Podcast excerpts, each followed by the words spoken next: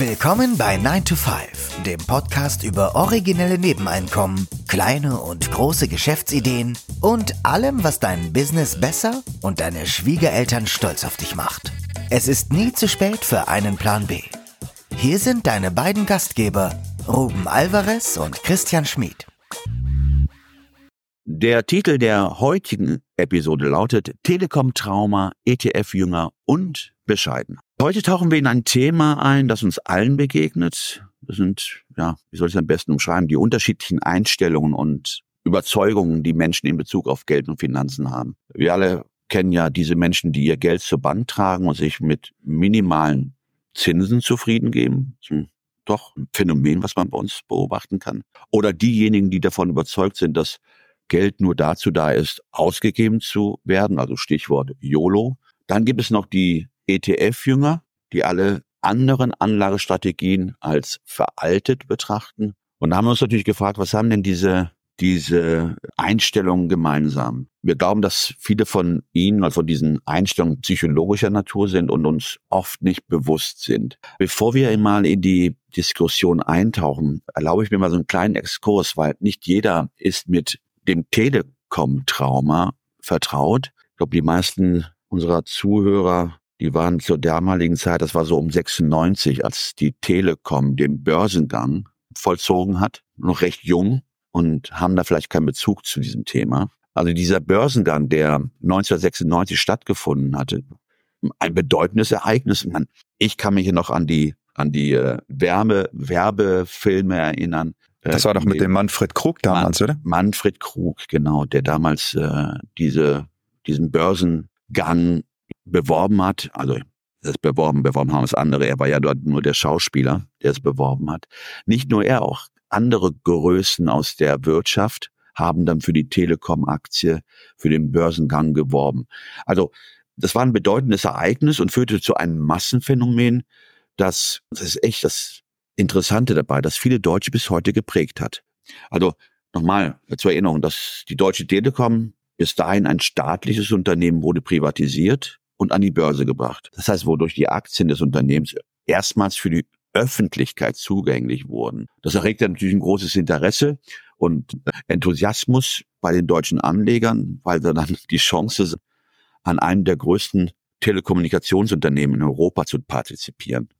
Und was danach folgte, das ist das, was auch zu diesem Telekom-Trauma führte, es folgte ein regelrechter Hype und eine regelrechte kann man das so, ja, ein Aktienrausch, fast schon eine Sucht. Ja, und viele Menschen, darunter auch unerfahrene, äh, unerfahrene Anleger, investierten große Summen in die Telekom-Aktien in der Hoffnung, schnell reich zu werden. Das ist ja immer die Hoffnung, die mitschwingt, ne? schnell reich zu werden. Das am besten über Nacht. Also ich war zu der Zeit nicht in Deutschland, aber was ich mitbekommen habe, wurde das nicht auch so verkauft, als wäre es eine todsichere Anlage? Also es ist im Grunde genommen wie ein Sparbuch, nur mit einem unglaublichen, mit einer unglaublichen Upside, mit einem Profitpotenzial. Mhm, mhm. Also das war ja genau die Intention dahinter, die Aktie schmackhaft zu machen, aber auch dann, ich glaube, daraus sind wahrscheinlich auch dann diese äh, Unbedenklichkeitsbescheinigungen entstanden, die man bei einer Bank vorlegen muss, bevor man überhaupt Aktien handeln kann. Das heißt, du musst praktisch deine Befähigung. Ach so, dieser Aktienführerschein, den man ja, ja, ja, ja, genau. Ja, also man, man hat das schon in irgendeiner Form eingebaut, dass die Aktie todsicher sein, vor allen Dingen die von der, von der, von der Telekom. Wie es immer so ist bei so einem IPO, der, der Aktienkurs stieg in der Anfangsphase stark an, was dann diesen Glauben an, an ein einfaches Geldverdienen an der Börse verstärkte. Das kam ja noch hinzu. Ich weiß nicht, wie die Aktie sich genau entwickelt hat, aber die ist ja stark angestiegen. Ne? Klar, wenn ich eine Kampagne fahre und viele Leute kaufen, steigen die Kurse, ja. Ja, ja genau. Und diese Euphorie, wie immer, endete abrupt. Weil, na, was passiert? Der Aktienkurs fiel dramatisch und viele Anleger erlitten erhebliche Verluste. Es, es war auch zum Teil so, dass viele ihr gesamtes Erspartes in die Aktien investiert haben und dann dadurch auch einen beträchtlichen Teil ihres Vermögens verloren haben. Hm. Und daraus, dieses abrupte Scheitern, führte dann zu diesen, zu diesen tiefen Enttäuschungen und letztendlich auch zu diesen finanziellen Traumata bei vielen Anlegern, weswegen dann die Aktie seitdem, also diesen Schock haben viele seitdem auch nicht überwunden, ist mein Eindruck. Genau, deswegen haben wir das ja auch Telekom-Trauma genannt. Die, diese Menschen sind traumatisiert, äh, haben sich die Finger verbrannt an der heißen Herdplatte und haben jetzt fürs Leben gelernt, ich lasse die Finger weg von der heißen Herdplatte, sprich der Börse. Aktien sind Casino oder die, die Börse ist ein Casino, Aktien sind gefährlich, kann ich nur. Das führt natürlich logischerweise dazu, dass du dann noch konservativer als wahrscheinlich vorher schon dich orientierst und dann auch bereit bist, 0,3 Prozent beim Sparbuch als okay zu akzeptieren. Hm. Also letzten Endes, genau, letzten Endes hat dieses Phänomen, bleiben wir bei dem Wort, Telekom-Trauma dazu geführt, hm, dass, äh, ja, dass die Börse als Casino betrachtet wird. Und dieses Vertrauen in Aktienanlagen ist seitdem auch nicht wiederhergestellt. Ja.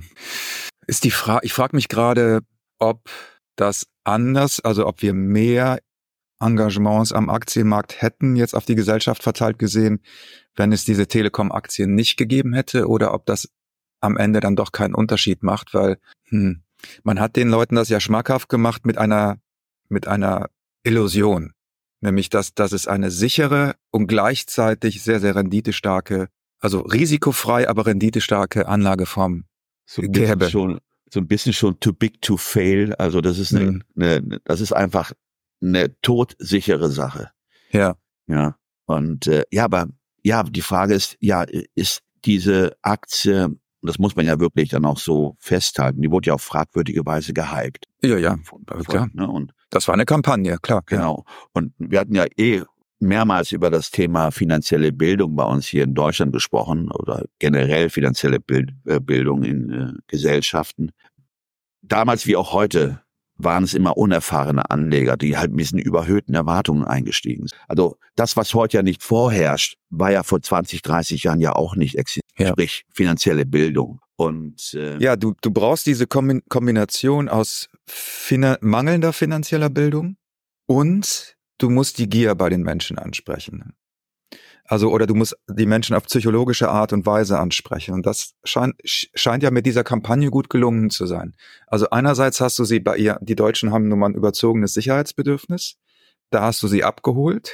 Aber natürlich sind alle Menschen auch gierig. Und dann, dann hast du dieses Paket, Gesamtpaket so verkauft. Und es hat ja irgendwie, also für die Zielgruppe war es ja anscheinend eine gut designte Kampagne ist, ist die Frage, ob sowas heute auch nochmal funktionieren würde.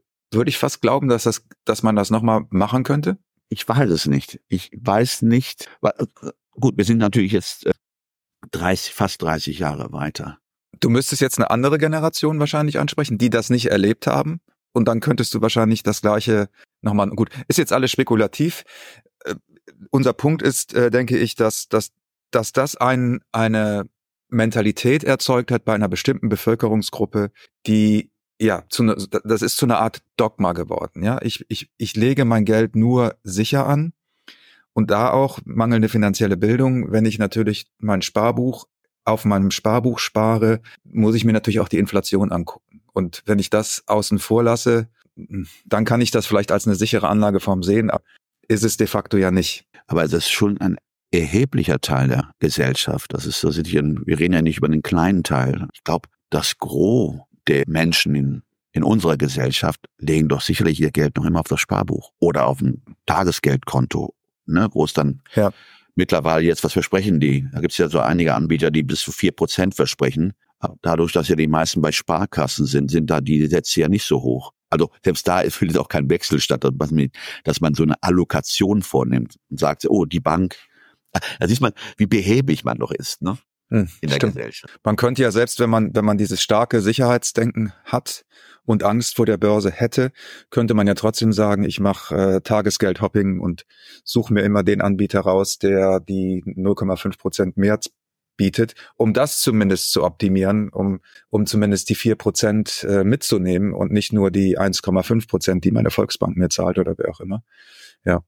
Ja, das spricht, spricht ja wieder für unsere, für unsere These, dass, dass das sehr un, unbewusst stattfindet, dass da viele unbewusste Glaubenssätze am Werk sind. Also wir wollen mal eine andere Gruppe beleuchten. Norbert Blüm hat damals den als Arbeitsminister den Satz ge äh, geprägt, die Rente ist sicher. Ist sicherlich auch in so, in so einem, in so einer, auf so einer Seite mit, äh, wo Aphorismen ja abrufbar sind, wahrscheinlich auch ja. als Zitat hinterlegt.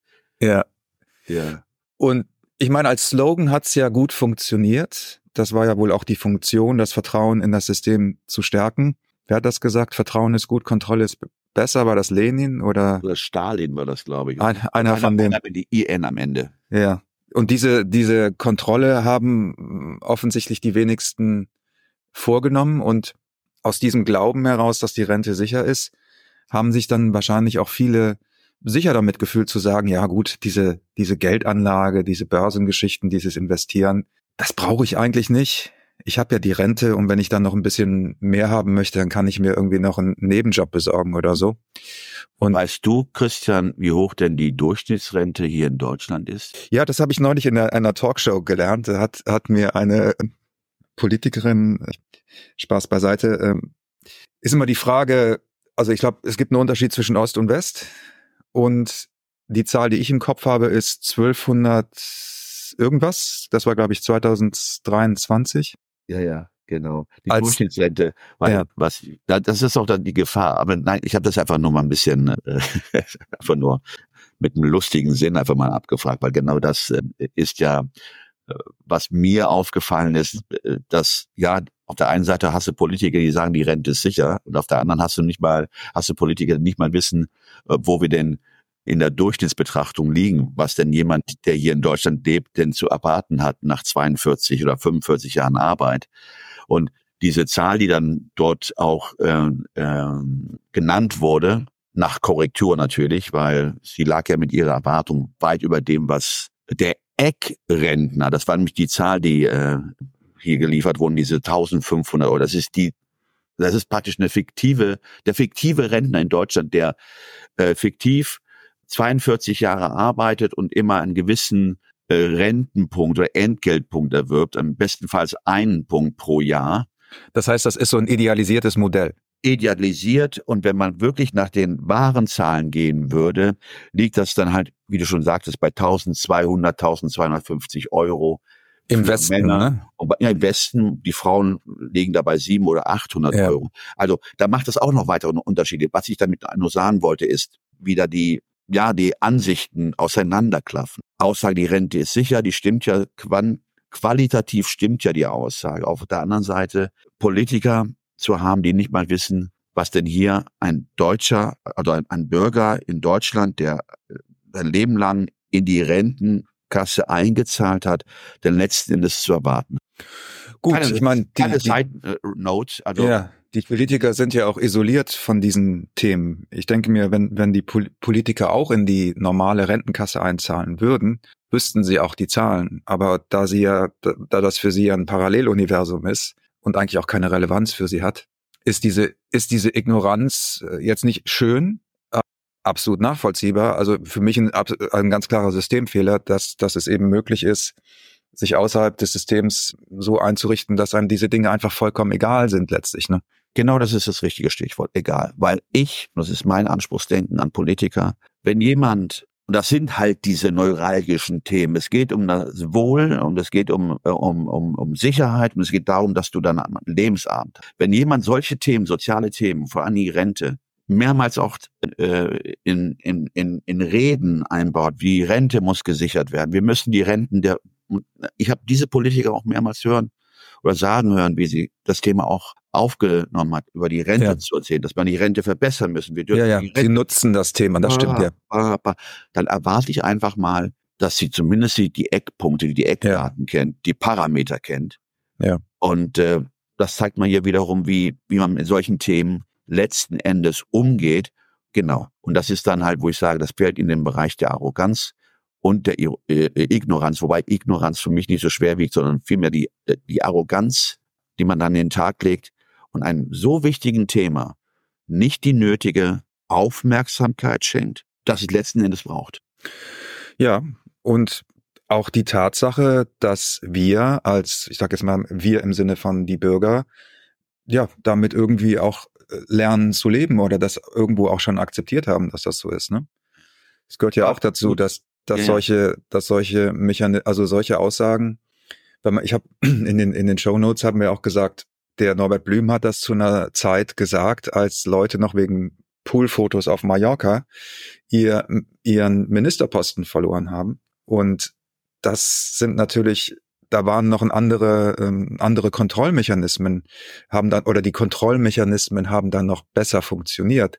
Heute scheint das in so einer, in so einer, in so einem Vakuum alles äh, sich zu verziehen. Und solche Aussagen bleiben letztlich, ist nicht, dass das ein Grund zum Rücktritt ist, aber die bleiben letztlich ja dann auch konsequenzlos und sind wahrscheinlich auch nur die Spitze des Eisbergs. Das ist meine Vermutung. Da ist wahrscheinlich. Also also zum Zeitpunkt der Aussage war das Rentenproblem ja schon bekannt. Man ist ja nicht, man hat es ja nur, man wusste ja, man sprach ja dann von der, nicht mehr von der Bevölkerungszwiebel, sondern die Entwicklung vom Bevölkerungszwiebel zur Bevölkerungsurne, äh, das auch im doppelten Sinne. Was das dazu geführt hat, das ist ja das, was wir hier gerade aufgreifen wollen, dass die Leute nicht Scheuklappen aufhaben, aber sich nicht bewusst machen, dass dieses System, was ja gerne als sicher propagiert wird, auf lange Sicht ja nicht funktionieren kann. Also dieser Generationenvertrag ist an sich in Frage zu stellen und mit dieser Erkenntnis, die man daraus zieht, zu wissen, okay, ich kann mich auf die Rente gar nicht verlassen, was aber viele machen, sondern ich muss mich ein Stück weit von dieser, von, ja, von diesem Gedanken lösen, um mich, ja, um Alternativen kümmern. Aber es sind sehr viele, die, die noch immer dem, dem Gedanken behaftet sind, ich habe ja eine Rente, das wird ja schon es wird ja schon gut gehen. Man, ne? Ja, die, dieser, die Rente ist sicher, das ist tief verankert, dieser Glaubenssatz. Teilweise wird er, glaube ich, jetzt mittlerweile angereichert oder ersetzt durch den Glauben, na ja, wenn die Rente nicht sicher ist, dann wird der Staat das schon irgendwie anders kompensieren, in Klammern Bürgergeld oder sowas. Also ich habe das Gefühl, wenn man jetzt mal eine Umfrage machen würde, ist die Rente noch sicher, glaube ich, dass man sehr, sehr wenig Zustimmung hätte. Aber ich glaube, diese, diese Idee, dass der Staat sich trotzdem kümmert, die ist, glaube ich, immer noch genauso, genauso groß und immer noch so aktiv, weil es natürlich auch bequemer ist, ne? Wenn ich natürlich, natürlich ist es bequemer zu sagen, die, die kümmern sich schon, dann brauche ich mich nicht zu kümmern. Was ja wahrscheinlich auch einer der Gründe ist, warum die finanzielle Bildung in Deutschland so, so gering ist, dass, ne, wenn man das Gefühl hat, es kümmert sich jemand anderes darum, ja gut, dann ist das ja Luxus oder ist das ja ein Hobby. Und da habe ich jetzt keine Lust drauf, dann habe ich andere Interessen, warum soll ich mich da, warum soll ich mich damit beschäftigen? Ja. Und wenn man mal jetzt den Bogen spannen, erstmal hier von ne Telekom-Trauma über äh, Leute, die auf das System hoffen und die, die erkannt haben, dass das System nicht ausreichend ist, um einen schönen Lebens zu garantieren.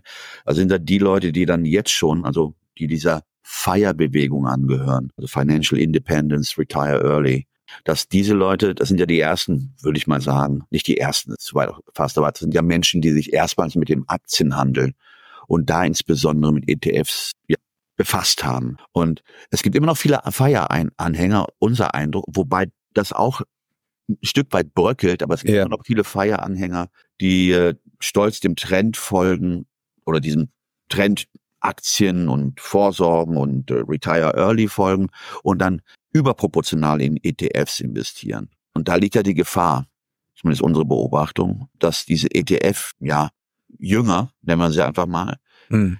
ihr Produkt mit so einer Leidenschaft verteidigen, aber sehr oft dann auch nicht das nötige Fachwissen haben, um die damit verbundenen Risiken zu verstehen oder oder auch gar alternative Anlagestrategien zu bewerten. Also das ist mhm. wieder so, das ist dann eine andere Form des Hingebens. Die einen geben sich dem Rentensystem hin, die anderen den ETF sparen. Und ja. die, ne, das wäre die, die einzige, das hat das Allheilmittel für, ja. für. Es hat, es hat, merke ich gerade, es hat eigentlich alles so eine religiöse Dimension. Ne? Wenn man, man, man verlässt sich komplett, man setzt alles auf eine Karte und verlässt sich komplett darauf, dass das funktioniert. Die Feierbewegung, wenn wir jetzt mal jetzt zurück, äh, kurz zurückspringen, die haben ja erkannt, die Rente ist nicht sicher, ja. Und die haben erkannt, dass diese Spar, dieses Sparbuchsparen kein Investieren ist. Also an zwei Punkten würde ich sagen, liegen Sie in Ihrer Analyse richtig oder in Ihrer Diagnose richtig. Ob jetzt die Therapie allerdings das Nonplusultra ist, das möchte ich bezweifeln. Nicht, dass ich sage, ETFs sind schlecht oder ETFs sind keine gute Anlagestrategie, das meine ich nicht. Also ich kann das ja nur entscheiden, wenn ich mich auch mit anderen Anlageklassen und anderen Anlageformen und anderen Arten des Investments beschäftigt habe, finde ich. Also ich kann, ich kann ja eine Auswahl nur dann treffen, wenn ich das gesamte Angebot kenne. Ja, also wenn ich in der Eisdiele nur drei Eissorten von 32 kenne, kann ich ja nicht wirklich eine qualifizierte Aussage darüber machen, was das beste Eis ist. Es kann für mich das beste Eis sein. Es kann für mich auch am besten funktionieren. Und man könnte ja auch argumentieren, ja, was interessieren mich die anderen 29 Eissorten? Die Frage, die ich immer habe, ist äh, zum einen, verstehst du das Produkt wirklich in seiner ganzen Tragweite? Das ist das eine, was, was ich äh, fragen würde. Und das andere ist, wenn du in einem, in einer Marktsituation, wo wir eigentlich jetzt seit langen Jahren immer nur eine Richtung kennen am Aktienmarkt, wenn du da anfängst zu investieren und du siehst irgendwie, das Portfolio wächst und wächst und wächst und wächst, dann sind wir vielleicht ja auch in der Situation, wo die Telekom-Aktionäre am Anfang waren, nur halt in einem kurz, kurz kleineren Zeitfenster.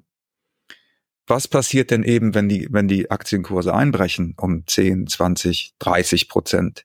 Ja, das, das wird ja der Moment sein, wo sich dann, glaube ich, zeigt, ob man, ob man das durchdacht hat, ob man das auch psychologisch handeln kann oder ob man dann auch wieder traumatisiert ist und sich abwendet vom Aktienmarkt und sagt, ich bin da wieder irgendeiner einer, Story ja. äh, aufgesessen. Also bei mir ist es ja, wenn, wenn es eine Moral aus dieser Geschichte gibt, also die, ne, die Moral der Geschichte, irgendwie kulminiert es ja immer so in, oder mündet in, in das Thema finanzielle Bildung. Also letzten Endes ist ein erster Schritt auf dem Weg zu dieser finanziellen Bildung die Erkenntnis, ich weiß nicht, wer das gesagt hat, aber Sokrates, glaube ich, ne? Ich weiß, ja. dass ich nichts weiß, letzten Endes. Das ist schon für mich so eine, so eine Leitlinie. Also statt sich dann in Diskussionen zu verlieren oder stur an festgefahrenen Überzeugungen festzuhalten, sollten wir mit einer gewissen Bescheidenheit an das Thema Finanzen heran. Also die Zeit, die wir damit verbringen, für unsere Überzeugung zu kämpfen oder unsere Strategien zu verteidigen, könnte man eigentlich besser in die Erforschung anderer Anlagestrategien oder sich generell mal mit diesem Thema auseinanderzusetzen, als nur blind darauf zu vertrauen, dass man da den richtigen Weg geht. Das meine ich dann halt mit Bescheidenheit und Offenheit ja. für neue Perspektiven. Und äh, dass man sich dann nicht zu sehr hingeben sollte und vielleicht irgendeiner Ideologie oder einer Religion oder einer Überzeugung, wie, wie heißt es, äh, aufzuerlegen. Also das das Phänomen der Glaubenssätze, das hatten wir ja schon mal in einer anderen Episode auch besprochen. Das Phänomen bei den Glaubenssätzen ist ja, dass derjenige, der den Glaubenssatz hat, in der Regel das nicht für einen Glaubenssatz hält, sondern für die Wahrheit hält. Und das, das ist ja das, warum wir gesagt haben, auch unterbewusst am Anfang. Das funktioniert ja oft auch für eine Zeit lang, aber wenn es dann nicht mehr funktioniert, wenn man von, im Zweifel von der Realität umzingelt ist, dann hat man, dann hat man natürlich die Situation, dass man entweder diese kognitive Dissonanz abbaut, indem man die Realität verändert und sagt, das, was ich sehe, ist gar nicht so, wie ich sehe, sondern ich passe es meiner Ideologie an. Oder man kommt dann in eine Sinnkrise und, und muss eventuell den schmerzlichen Weg gehen, den ich aber für gesund halte, zu sagen, na ja, vielleicht war meine, war mein Glaubenssatz doch nicht so glorreich, wie ich ihn immer gedacht, wie ich immer dachte, dass er ist, ja. Und das könnte man im Grunde genommen auf alle von uns jetzt gerade in dieser Episoden aufgezählten äh, Dogmen oder Glaubenssätze beziehen. Und vielleicht ist auch das, was wir jetzt gerade gesagt haben, eine Art von Glaubenssatz. Also auch da müsste man nochmal kritisch gucken und selbstreflektiert genug sein und erfahrungsbasiert arbeiten und sagen, naja, ich, ne, vielleicht bin, ist das auch nur eine Entwicklungsstufe. Aber ich glaube, der Punkt ist eben, Vertrauen ist gut, Kontrolle ist besser, dass man sich selber auch immer wieder hinterfragt und dass man auch mit anderen Leuten darüber spricht und am besten nicht nur mit den Leuten, die sowieso die gleiche Meinung haben, sondern im Zweifel äh, mit Leuten darüber spricht, die zum was weiß ich ähm, äh, Daytrading machen, ja, oder die äh, nur in Gold investieren oder die mit Immobilien ihr Geld verdienen. Dass, dass man wirklich bewusst versucht, den Horizont zu erweitern, anstatt immer nur in der eigenen Suppe zu schwimmen. Ja, Ruben, was sagst du? Das war's, oder? Wir melden uns ab. Wie heißt es so schön, äh, wenn ich das, was ich zu sagen habe, nicht schöner ist als die Stille, wo schweige ich. ja, vielen, vielen Dank fürs Zuhören, liebe Leute, und bis nächsten Sonntag. Macht's gut. Bis dann. Tschüss.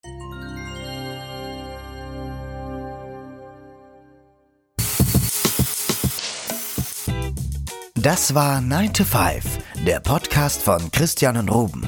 Alle in der Episode erwähnten Links findet ihr in den Show Notes auf 9to5.de.